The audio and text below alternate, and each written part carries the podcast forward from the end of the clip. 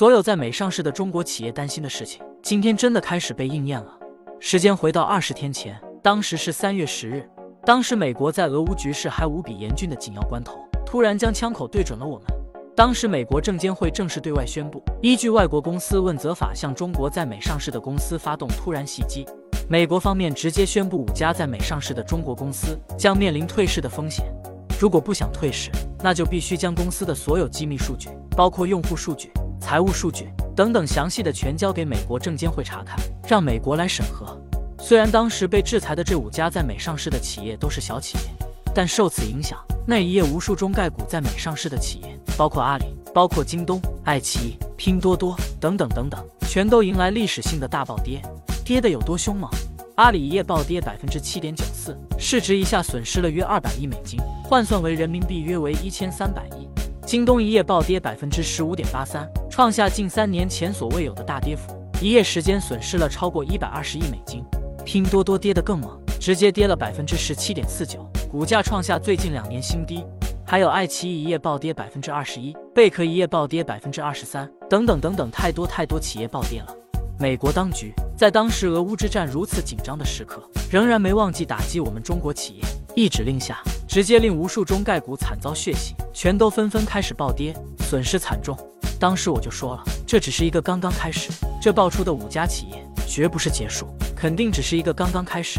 如果美国当局为了大家五家小小的中国上市企业，绝不可能如此大费周章。果然，二十天后的今天，美国再次出手，这一次瞄准的目标比上一次提升了无数个档次，包括百度、富途控股、爱奇艺等等各个领域的五个巨头，成为了第二批被美国证监会盯上的目标。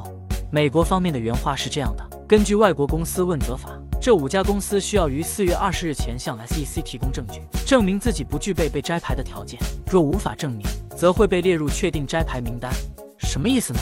就是说这五家巨头需要在接下来的短短二十天内，将自己的各种机密数据，简单来来说就是外国公司问责法里面所说的东西，提交给美国来进行监管，才能保密。否则就可能被美国证监会直接摘牌，直接勒令退市。从二十天的第一批五家中国企业。到现在的第二批，现在就连 BAT 三巨头之一的百度这种级别的超级科技巨头都已经被盯上。两年前，美国第一次突然提出要建立流氓法令外国公司问责法的时候，我所担忧的事情，现在真的一一应验了。时间回到两年前，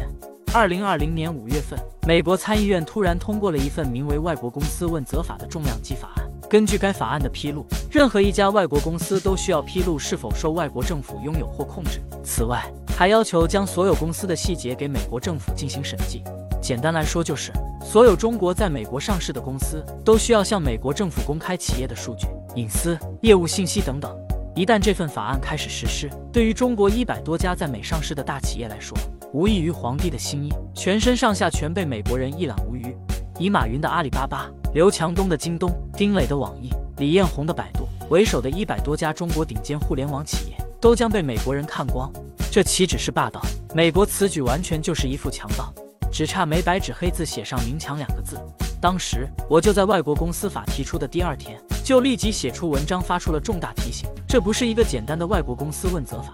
表面上，美国当时只是提议要建立一个这样的法案，来监督外国在美上市的公司，但明眼人都知道，这份法案就是为了对付我们中国企业量身定做的，就是为了监督我们中国企业，窃取我们中国企业的各项机密数据。特别是我们互联网科技类的巨头企业，当时很多人还在说我在危言耸听。这些人认为美国此举只是威慑作用，肯定不会真的执行。这些人给出的理由是，如果各个海外的企业去美国上市，都要把企业的所有注册数据、用户数据、使用数据都保存在美国，上交给美国当局。如果美国真的敢这样执行，那谁还敢去美国上市？没有人去美国上市了，那美国股市还不得血崩？事实胜于雄辩，今天的结果。你们现在已经看到了，两年后，美国彻底启用了这张外国公司问责法王牌武器，直接向我们中国在美上市的企业开火了。二十天前是第一批，今天是第二批。从第一批的小企业到现在第二批的百度、爱奇艺等等领域的巨头，级别一个比一个大，规模也一次比一次大。事实摆在眼前，美国两年前特意出台的外国公司问责法，就是瞄准我们中国企业的。哪怕是二十天前，美国在俄乌之战最紧张的时候，第一次对我们的中概股企业开始发动袭击的时候，当时我写文章再次提醒的时候，很多人还依然不相信美国会如此无耻，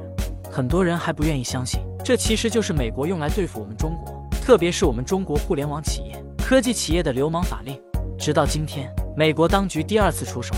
再一次拿起了外国公司问责法这个超级武器，再一次瞄准的依然还是我们中国企业。这些人才彻底幡然醒悟，美国为什么在这个时候突然发动袭击？原因很简单，逼我们站队，打断我们的和平低调发展之路。俄乌之战导致全球贵金属、能源价格暴涨，这一个炸弹不仅影响着整个欧洲大陆，跟欧洲一直经济命脉相连的美国一样，也受到了波及。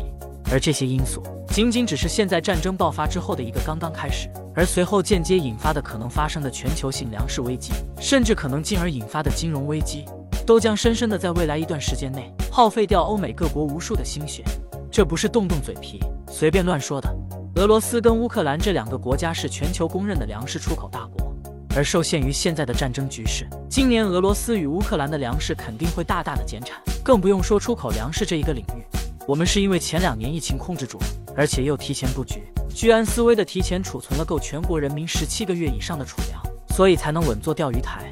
现在全球基本上除了我们中国的粮食价格只是稍微波动一点点，其他各个国家的粮食，包括小麦、面粉。包括菜籽油、豆油等等，全都已经价格飞上天了。所有人几乎都在拼命的采购粮食，哪怕高价都在所不惜。给你们看一看联合国几天前发布的全球大警告吧。联合国粮食计划署已经白纸黑字向全球发布了通告：俄乌战争已经给全球粮食带来了巨大的危机，二零二二将是灾难性的饥荒之年。而另一边，美国从这个月开始，美联储又将开启美元加息潮。历史上每一次的美元加息潮，都将伴随着无数国家。财富的收割，引发真正的上演金融危机。我给你们看一个美元历史上的加息图，你们就会理解更深刻。太久远的不说，我就简单说下最近三十年的加息变化。一九八八到一九八九年，美国宣布美元进入一个十一个月的快速加息周期，随后就引爆了东欧巨变以及接下来的苏联解体，顺便完成了对苏联资产的收割。接下来，美国在一九九四到一九九五年。进行了十二个月的快加息周期，随后就从泰国开始引爆了东南亚经济危机，包括香港著名的金融保卫战也是因为那一次。要不是我们中国政府强力支援香港完成狙击战终结，香港当时就要吃超级大亏。还有美国在二零零四到二零零六年进行了二十四个月的慢加息周期，最后就引爆了二零零八年的次贷危机，进而直接导致全球金融危机爆发。这一次事情，我相信你们都应该记忆犹新。这一次金融危机直接把欧洲坑惨了，至今都没恢复元气。现在美国时隔多年又将宣布开启新的美元加息潮，就从这个月开始。这一次百分百全球又要陷入一次超级财富的大洗牌，无数国家又要被美元收割。俄乌之战加上美元开启加息潮，所以全球无数国家都在公认，二零二二将是真正大转折的一年。而无论是俄乌之战还是美元加息，因为我们都提前做好了准备。俄乌之战引发的能源价格暴涨以及粮食危机，我们都提前储备好了。美元加息更是难以波动到我们。我们在两年前就已经提前制定好了内需加外贸的双轨经济发展之路。现在不但是全球百分之七十以上国家的第一大贸易伙伴，而且很多新兴国家与我们做生意。这两年我们都在直接避开美元，开始用人民币直接跟对方结算，并且我们还已经强调了两年的发展内需，内部经济等于披上了防弹衣。就是为了应对美元的加息潮，就是为了完美的避开美元的镰刀。俄乌之战影响不到我们，我们继续和平发展；美元加息又影响不到我们，我们还是低调发展。美国彻底急了，这就是美国为什么选择这个时候突然对我们的中国优秀企业发动袭击的根本原因。我们该怎么办？我们没有任何其他路，投降认输，真的将中国最优秀的一百多家互联网企业的所有用户数据、财务数据。等等公司机密，如果全都交给国家金融监管机构，那样就真的是着了美国人的道。我们真的等于就等于在苟延残喘，必将陷入万劫不复。当敌人没把握打赢你的时候，或许双方还可以坐下来谈一谈。一旦敌人实力超出你一大截了，你还想获得平稳的地位，一句话让别人自己停手，那只能是自欺欺人。美俄之间的大国之争如此，俄乌之间的战争亦是如此。当年美国对欧盟发动的科索沃战争也是如此。美国对我们发动的贸易战、科技战、金融战，特别是今天美国证监会搬出来的外国公司问责法这个流氓令更是如此。这个流氓令就是美国随便找的借口，企图灭掉我们一百多家在美国上市的公司，包括阿里、包括京东、包括网易等等一百多家中国的重量级公司。美国在俄乌局势如此严峻的关键节点，依然选择了深夜向我们连续发动突然袭击，更是让我们彻底明白，哪怕换了总统，美帝亡我之心依然不死。